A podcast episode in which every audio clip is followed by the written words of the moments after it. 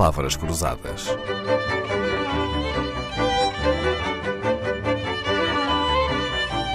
Porque quase tudo é uma questão de semântica. José Eduardo Martins, antigo secretário de Estado do Ambiente, foi deputado durante alguns anos, é comentador assíduo das televisões nacionais, um dos advogados com a experiência mais longa em matéria de ambiente, energia e recursos naturais e também é ambientalista, José Eduardo Martins. Isso, isso é quase. Hoje em dia é preciso Não me diga que nunca lhe fizeram palavras. esta Sim, pergunta. hum, assim diretamente não, mas sim sou, embora hoje, quer dizer, cada um acha que defende a causa, eh, seja qual for a causa. Cada um, estamos num tempo em que há muito pouca tolerância para uma perspectiva diferente sobre a mesma causa. Pois Eu é. sou ambientalista, não sou ambientalista cético, mas não concordo sempre com tudo o que os outros que se dizem ambientalistas dizem. Ambientalistas devíamos ser todos, não é? Todos devíamos ser eh, amigos e defensores do ambiente. diria- O problema é que a palavra ambientalista tem uma conotação eh, que já extravasa esse âmbito, não é? Hum, Tem, tem sobretudo uma ligação às organizações não governamentais do clima, que são uma espécie de sindicatos do ambiente, mas como os sindicatos são úteis aos trabalhadores, também as ONGs são úteis ao ambiente. Pois é verdade. Ah, já agora, eh, José Eduardo Martins, por que me fala de ambiente em vez de natureza?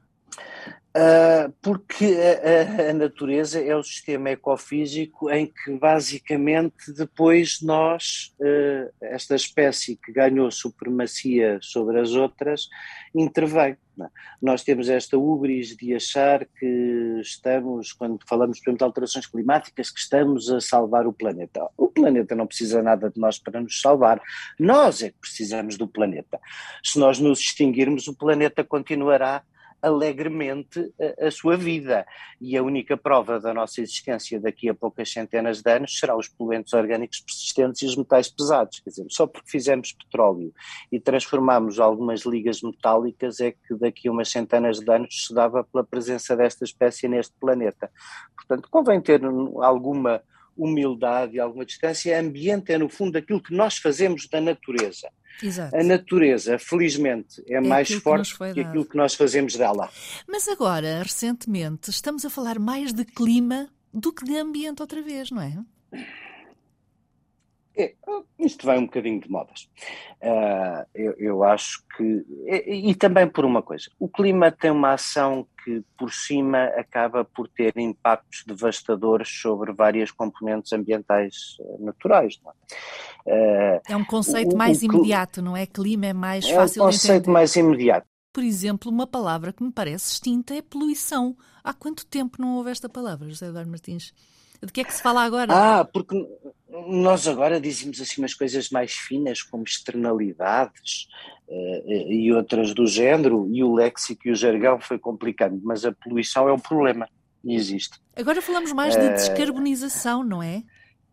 Sim, mas porque estamos todos muito centrados neste efeito global das alterações climáticas. Mas vamos lá ver uma coisa: quando nós, por exemplo, as, as fábricas, as poucas e boas fábricas que sobram em Portugal, quando têm uma fonte fixa de emissão, isto é, quando tem um processo de combustão e uma chaminé, têm no fundo dois tipos de poluentes. Aqueles que é um asmático, como eu, como as partículas e o óxido de enxofre, fazem mal logo aqui e aquelas que emitidas para a atmosfera, como as partículas de carbono, farão tanto mal aqui como na China. José Eduardo Martins lidera a área do direito político e ambiente de um dos maiores escritórios de advogados do país, a Abreu Advogados. Há 30 anos, quando acabou a sua licenciatura em Direito, eram palavras que não vinham nos códigos legislativos nem davam nome a cadeiras da faculdade. Hoje o clima e a energia são preocupações da vida de pessoas, empresas e governos e até são letra de lei. Voltamos amanhã para falar dessas leis da natureza. Palavras Cruzadas. Um programa de Dalila Carvalho.